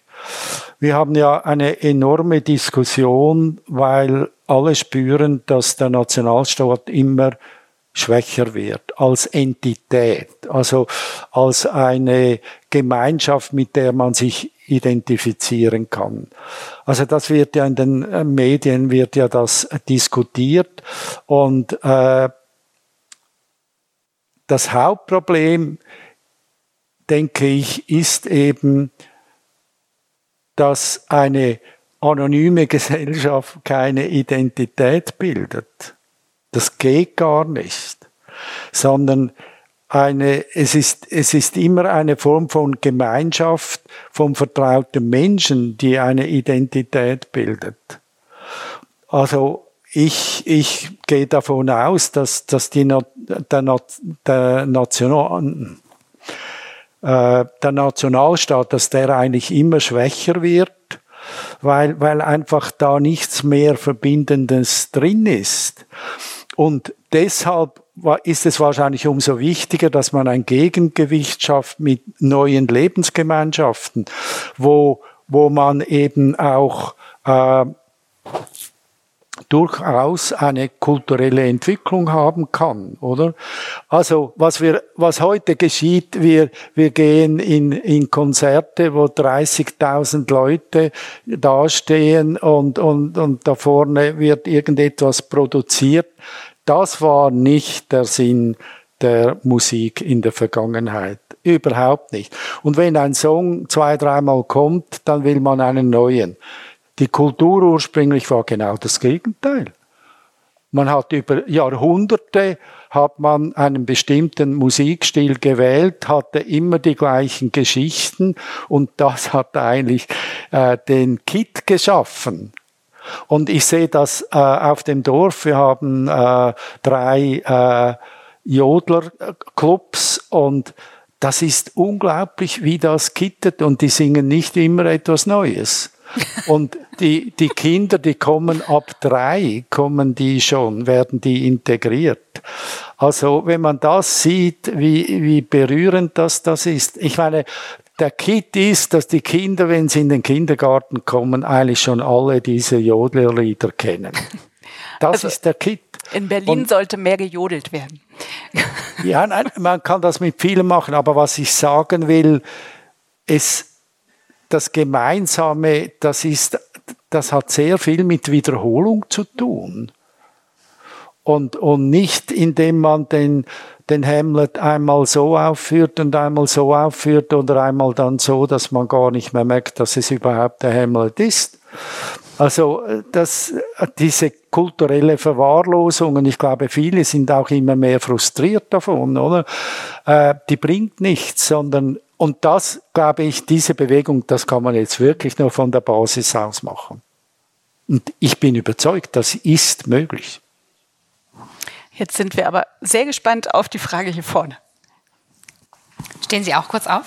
Mein Name ist Gudrun Fritsch. Ich hätte gerne gewusst, ob Ihre Langzeitstudien auch äh, eine Situation ergeben hat, wo Kinder in einer Gemeinschaft von zwei Müttern und zwei Vätern aufgewachsen ist. Welche Erfahrungen haben Sie in der Richtung gemacht? Also das, was wir heute ja diskutieren, äh, also das äh, gleichgeschlechtliche Eltern Kindern aufziehen und so, das gab es natürlich früher überhaupt nicht. Aber ich hatte eine besondere Situation, äh, die geht folgendermaßen. Also wir hatten ein Mädchen, das haben wir verfolgt in der Studie, und die hatte dann mit 15 Jahren leider äh, einen Verkehrsunfall und eine, einen ziemlich schweren äh, äh, Hirnerschütterung und sie war einfach wesens, äh, wesensmäßig quasi nachher verändert. Also da war sie 15. Mit 17 ist sie abgehauen nach Paris, kam schwanger zurück. Wer der Vater war, wussten wir nicht. Und jetzt war die Situation so, die El die, ihre Eltern sagten, oder? Also die Großeltern des, kind, des Kindes dann, äh, die sagten, die, die, ihre Eltern sagten, sie kann das Kind nicht aufziehen, sie ist nicht in der Lage. Also äh, gab es einen Deal. Das Kind kam auf die Welt und die Großeltern waren die Eltern. Das ging eigentlich problemlos, weil äh, äh die die Mutter oder die Großmutter dieses Kindes, die, die war, hatte auch schon sehr früh ein Kind, ich weiß es nicht mehr genau, so 18, 20, so. Also die war noch jung, oder? Und das ging problemlos. Und dann, äh, so im frühen Schulalter, haben wir uns langsam Gedanken gemacht, äh, ja, was passiert jetzt? Äh, muss man äh, das Kind nicht langsam aufklären? Also dieses Kind war im Glauben, wir hatten es auch in der Studie, dieses Kind war im Glauben, äh, ihre Mutter sei die Schwester. So ging das, oder? Und, und dann haben sich die Großeltern immer gewehrt, gewehrt, bis es zwölf war. Und dann ist es passiert. Es war eines Tages auf der Straße und dann hat eine Nachbarin das Kind gewissermaßen aufgeklärt. Aber du weißt doch das, oder? Deine Schwester deine Mutter ist, oder? Und das hat natürlich dann einige Unruhe verursacht, aber äh, war kein größeres Problem. Das war interessant. Das Kind hatte immer große Probleme mit seiner leiblichen Mutter. Also die haben sich gar nicht gut verstanden. Aber jetzt ist Folgendes passiert. Mit 18 ging dieses Mädchen nach England. Und dann haben wir gedacht, oh Gott, wiederholt sich die ganze Geschichte, oder?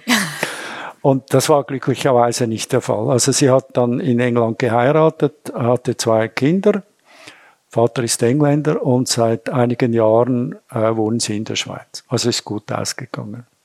Aber Stichwort Wiederholung, haben Sie das? Also das sagt man ja oft, dass sich bestimmte Dinge in Familien in gen über Generationen hinweg dann doch wiederholen. Also gerade Teenager-Schwangerschaften, ähm, ja, also bestimmte bestimmte Strukturen ja. sind angelegt. Und äh, haben, haben Sie solche äh, Erfahrungen in der Studie auch gemacht?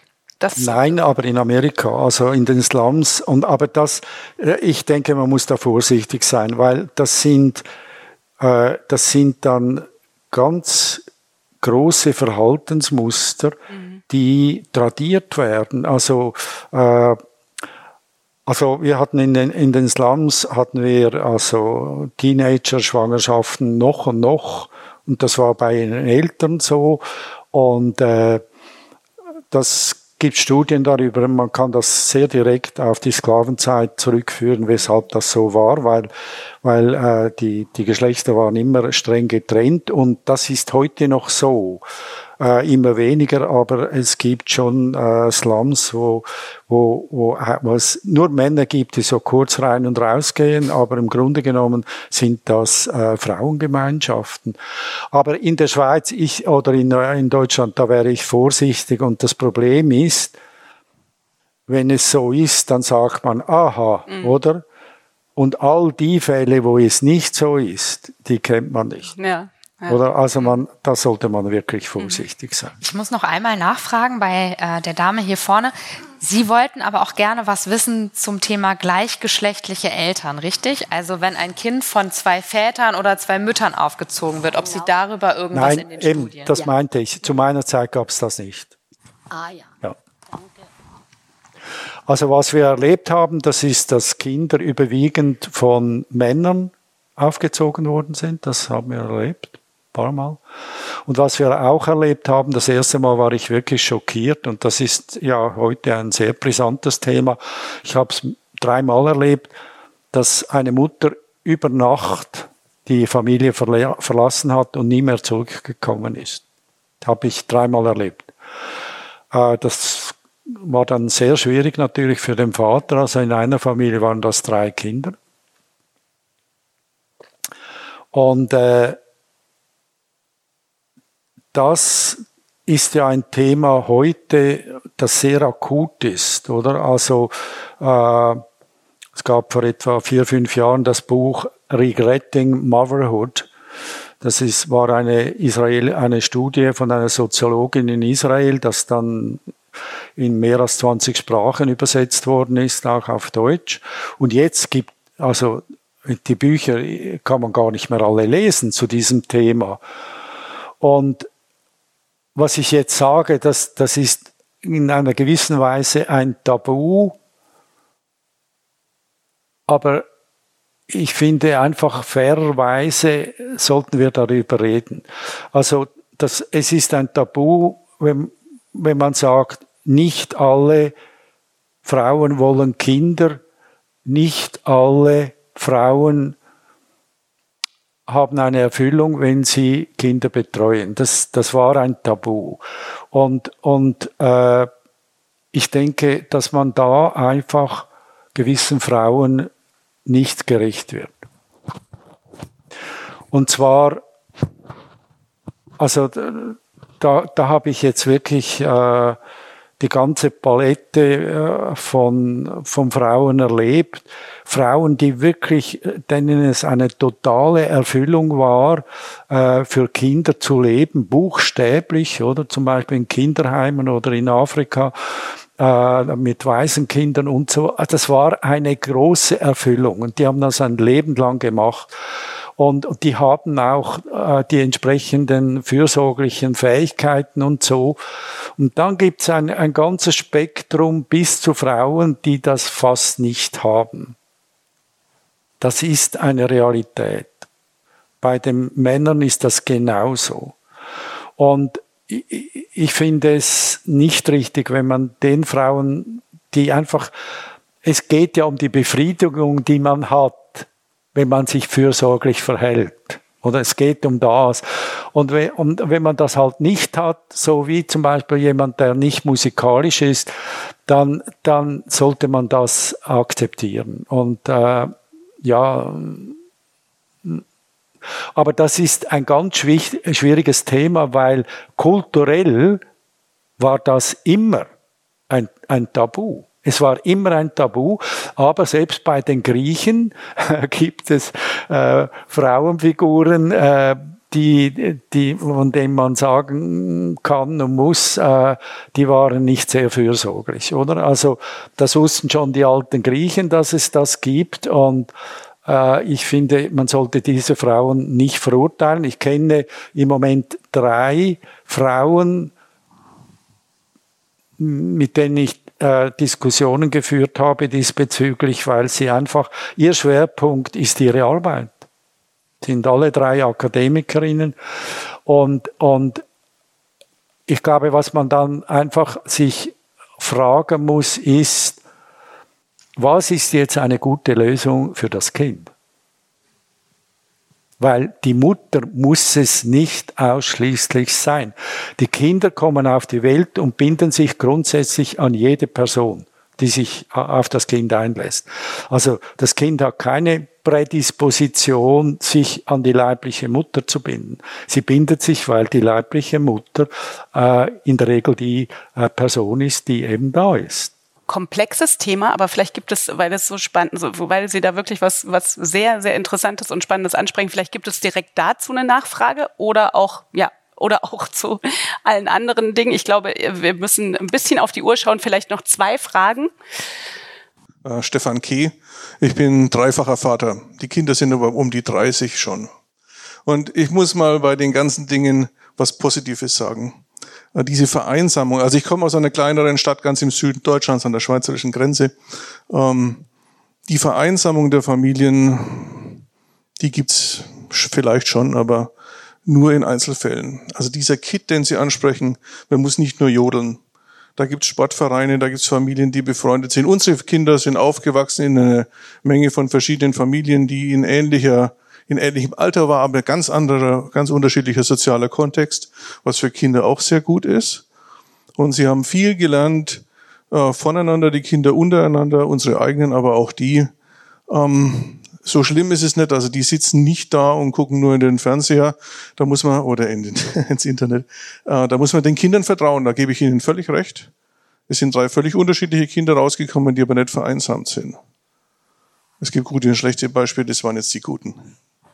Danke. Vielleicht können wir einmal kurz ein Stimmungsbild im Saal. Wer, wer würde dem jetzt spontan zustimmen wollen und sagen, ja, eigentlich so schlimm ist es nicht. Äh, wir müssen nicht zu schwarz malen? Was sagen Sie? Das waren weniger, haben wir gesagt. Möchten Sie jetzt die Hand heben? Ja. Ja, dann tun Sie das mal. Genau, also wer würde eher äh, zustimmen, wie, wie Herr Lagos ausdeutet und dass wir durchaus ein Problem haben mit Vereinsamung und Ja, okay, das ist doch also die so mal zur Stimmung im Saal. Ja. Möchten Sie reagieren? Also da ist ja auch ein Tabu damit verbunden, oder? Weil wenn wir, wenn wir sagen, äh, ja, es ist für sehr viele Kleinfamilien schwierig, dann verbindet man damit leicht auch ein Versagen, oder? Dass, dass man im Grunde genommen da zu wenig macht. Aber, aber äh, für mich ist es mehr, geht es mehr darum einzusehen, dass man es dass es viele Eltern allein schlicht nicht schaffen können. Und also ich darf das vielleicht noch anfügen, oder? Wenn man dann natürlich schaut, wie, äh, wie geht's denn den Kindern? Äh, also wenn man zum Beispiel schaut bei den Krankenkassen, oder? Wie viele Kinder äh, haben psychosomatische Störungen? Wie viele Kinder sind depressiv? Wie viele Kinder haben sogar ein sogenanntes Burnout-Syndrom, das wir ja bisher nur bei Erwachsenen äh, Aber ähm, ist es da nicht auch so, dass wir immer nur diese Zahlen hören und die Bitte? an, ist es da nicht ähnlich wie sozusagen vorhin bei dem Beispiel mit den, mit den Wiederholungen in den Generationen, dass wir oft nur diese Zahlen hören und die anderen ähm, glücklichen, ausgeglichenen, gesunden Kinder, die ähm, davon hören wir einfach nicht so oft. Ja, aber, aber die Zahlen steigen, steigen natürlich massiv an, oder? Und ein, ein, ein Vorreiter gewissermaßen ist Japan. Also die Zustände, die wir heute in, der, in Deutschland, in der Schweiz haben, die hatten die Japaner vor, vor äh, etwa 20 Jahren, oder? Aber heute in Japan gibt es dann man muss auch schauen, wie es langfristig sich auswirkt. Haben wir junge Menschen, die arbeiten nicht, die sitzen nur noch zu Hause und die bringen sich um.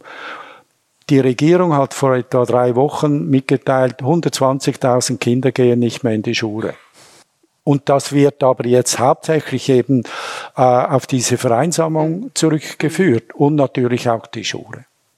Wir haben noch zwei Fragen hier vorne, direkt an der Ecke und in der Mitte. Und dann würde ich darum bitten, wer noch was einbringen möchte, wer noch eine Frage hat oder widersprechen möchte, wirklich kurzes Handzeichen, dann schließen wir die Runde für den Abend. Gibt's auf der Ah, auf der anderen Seite, super. Gut, dann fangen wir hier schnell an. Guten Abend, mein Name ist Jochen Leinig.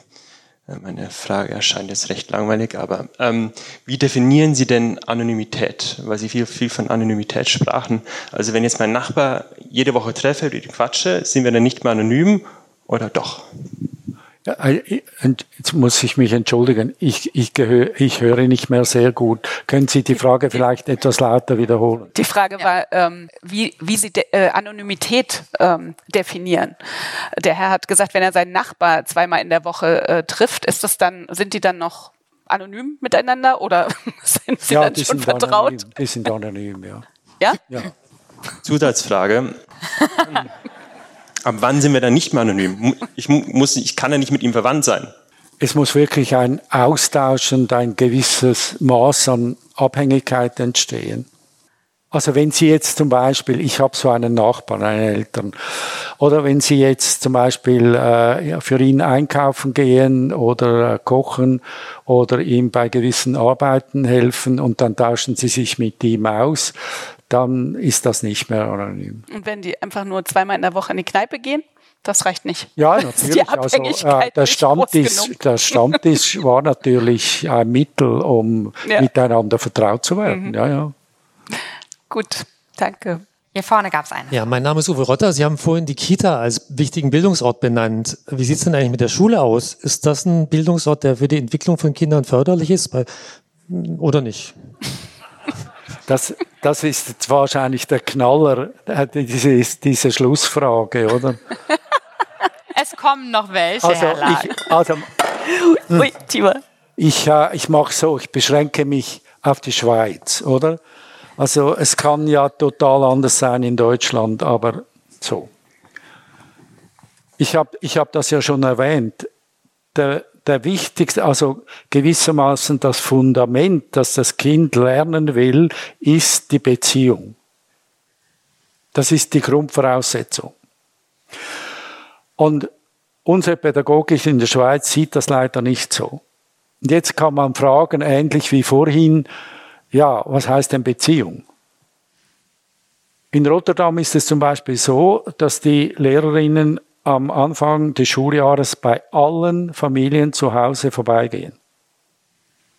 Bei uns gibt es auch Lehrer, die das gemacht haben. Ich habe das immer gemacht in den Studien. Das erste, das, die erste Konsultation, und sei sie im Tessin gewesen, bin ich vorbeigegangen. Und das Unglaubliche ist, wenn Sie eins, zwei Stunden im, im Wohnzimmer oder in der Küche gesessen haben, dann wissen Sie, was das für eine Familie, ein Kind und was das für Eltern sind. Und dann wird das unendlich viel leichter mit dem Schule gehen. Aber fragen Sie mal deutsche Eltern, die empfinden das als äh, zum Teil übergriffig, wenn die Lehrer vor der Tür stehen. Ja, ich weiß, das wird vordergründig gesagt, aber, aber das hängt natürlich auch davon ab, wie man das den Eltern sagt und wie man die Beziehung ja. aufnimmt. Wenn Sie einfach einen Elternabend machen und, also ich spreche wirklich nur von der Schweiz, wenn Sie einen Elternabend machen, äh, der dazu dient, den Eltern den Tarif zu erklären, was sie alles zu Hause mit dem Kind für die Schule zu tun haben, dann stärkt das die Beziehung nicht unbedingt. Gut. Hier war noch eine Frage. Hallo, keine Frage so richtig, sondern mein Name ist Marion Wülle-Demuth und ähm, ich habe äh, zum einen äh, einzuwenden oder zu sagen, dass ich glaube, es ist nicht verloren, dass wir in größeren Gemeinschaften leben können. Aber zum Beispiel ich persönlich, wir oder wir leben hier in Berlin in einer Mehrgenerationengemeinschaft. Also sprich, meine Mutter ist 95, meine jüngste Tochter ist gerade zehn geworden. Und äh, wir haben das große Glück, in einem Mietshaus, aber äh, in dem Haus aufgewachsen zu sein, viele Wohnungen zu haben. Meine Eltern hatten ein Geschäft und sind in der Gegend bekannt. Aber wir sind ganz, ganz äh, rar, muss ich sagen, ja. Und alle bewundern uns, aber äh, es gibt wenige, die das selber auch leben und äh, es ist mit viel Aufwand und äh, Engagement, muss ich sagen. Dann würde ich jetzt gerne mal von Ihnen konkret wissen, weil Sie sagen, es ist mit viel Aufwand verbunden oder auch mit Verzicht. Was kostet Sie das denn so zu leben? Also Oder wo denken Sie manchmal, darauf könnte ich gut also verzichten? Dafür, dass meine Mutter mit 95 ein richtig lebenswertes Leben, glaube ich, hat und äh, sich freut, obwohl sie mobil überhaupt nicht mehr ist seit einiger Zeit, also oder sehr eingeschränkt mobil ist. Aber sie ist ein glücklicher Mensch, glaube ich. Sie will leben. Sie hat die Kinder um sich rum, sie hat uns um sich rum, sie hat unsere alten Angestellten, die sie ab und zu besuchen. Aber es ist trotzdem zum Beispiel mit einem riesen finanziellen Aufwand, äh, den wir gerne auf uns nehmen. Aber äh, das Vermögen, was meine Eltern hatten, über ihr, ihre aktive Arbeitsphase sich angespart haben, das schmilzt weg, muss man sagen. Für ja, die und das kenne ich von anderen auch, ja, für eine gute Pflege, ja, zumindest hier in der Stadt. Wir haben nicht mehr dieses Setting wie früher, als ich klein war, da weiß ich, da haben wir Kinder im Haus anderen Leuten, alten Leuten was eingekauft, geholfen im Haushalt oder so, das haben wir einfach nicht mehr. Und äh, zum Zweiten ist es, äh, wollte ich auf die, nochmal auf die Kinder zurückkommen. Äh, meine Kinder gehen in eine Montessori-Schule, wo ganz viel an Erziehung und an äh, Pädagogik auch gelebt werden soll. Ja, darüber haben wir Elternfortbildung und so weiter. Aber da ist es zum Beispiel so, fand ich ganz interessant, Ihre Ausführungen vorhin, dass die Klassen 1 bis 3 sind äh, zusammen und die Klassen 4 bis 6. Und bei dem Wechsel zwischen dritter und vierter Klasse werden zum Beispiel nur zwei Kinder je Klassenstufe in eine neue Klasse verbracht. Und da ist wirklich ein ganz großer Knick, aber das wird verkauft als was ganz, oder nicht verkauft, aber es ist ähm, ein Ansatz, dass das gut ist, ist, dass sie neue Kinder kennenlernen und lockerer miteinander werden. Aber das würde ja genau dem also widersprechen, äh, eine Kontinuität zu haben. Ja? Oder auch in so einer Großstadt ganz wichtig noch ein Anliegen. Ich glaube, wir müssen einen ganz großen Unterschied machen zwischen Land und Stadt. Ja, und äh, unsere, unser Berlin ist so pulsierend, so viel Neues, ja, dass da ganz viel einfach anders ist. Also ich möchte Ihnen danken, dass Sie so ausführlich berichtet haben, wie Sie mit Ihren Angehörigen zusammenleben, den Kindern. Da ich hier der Wächter der Zeit bin, muss ich sagen. Ich bin der Wächter der Fragen und das ist die letzte Frage für heute. Für die Dame hat sich schon gemeldet.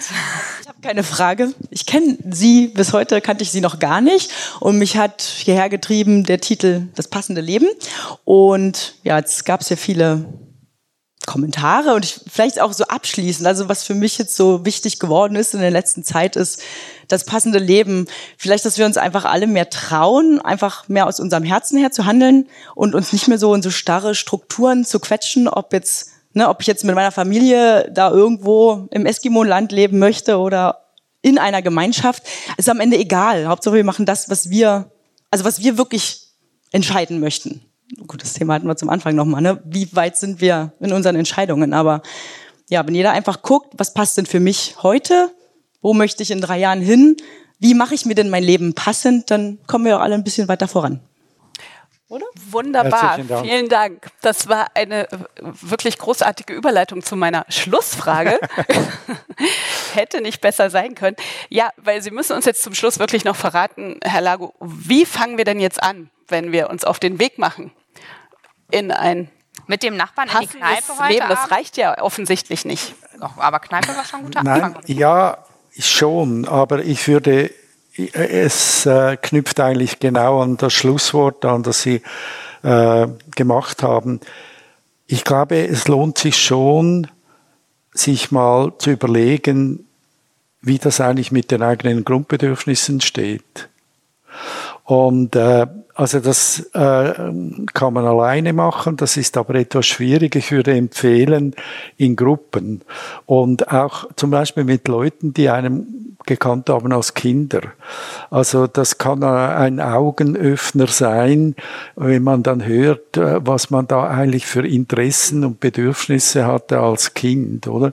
Also ich denke, es ist schon sehr wichtig, dass, dass, dass man irgendwie sich zu sich selber zurückfindet und sich zum Beispiel fragt, wie, wie wichtig ist mir eigentlich die, die soziale Anerkennung? Und es gibt Menschen, denen ist sie extrem wichtig und es gibt andere, die, die pfeifen drauf und, und haben ganz andere Bedürfnisse. Also wir sind sehr vielgestaltig und das wieder besser zu spüren, das denke ich, äh, das sollte man dabei auch machen, oder? Neben den Unternehmungen für, ja. für eine Gemeinschaft. Ja. Das kann ja auch der Anfang in eine Gemeinschaft sein, wenn man das gemeinsam macht, sich über die gegenseitigen Grundbedürfnisse auszutauschen. Ja, also ja, also es ist auch so, dass letztlich findet man sich ja in den Grundbedürfnissen, oder? Und hm. die Konflikte kommen auch aus den Grundbedürfnissen. Also die Grundbedürfnisse zu kennen, das lohnt sich schon. Ja. Wir könnten jetzt noch sehr, sehr lange hier weiterreden mit Ihnen und mit Herrn Lago. Leider ist unser schöner Abend hier schon am Ende. Herr Lago, wir waren sehr glücklich, dass Sie bei uns waren, dass Sie die weite Reise von der Schweiz nach Berlin auf sich genommen haben. Herzlichen Dank. Es war ein interessanter, schöner, spannender Abend, auch dank Ihrer Fragen. Kommen Sie gut nach Hause. Auf Wiedersehen. Bis zum, Bis nächsten, zum nächsten Mal. Mal.